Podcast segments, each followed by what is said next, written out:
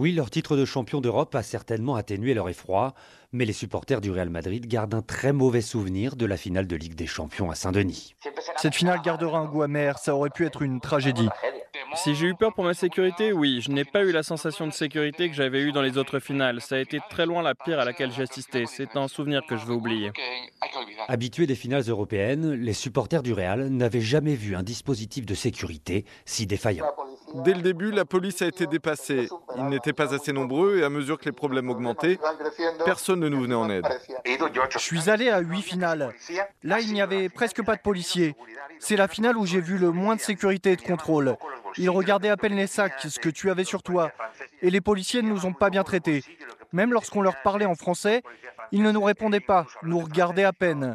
On avait l'impression qu'ils s'en fichaient. Tout était très mal préparé, c'était improvisé.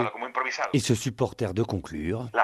Les gens qui étaient et qui ont des enfants ont dit que s'il y avait une autre finale à Paris, ils n'iraient pas.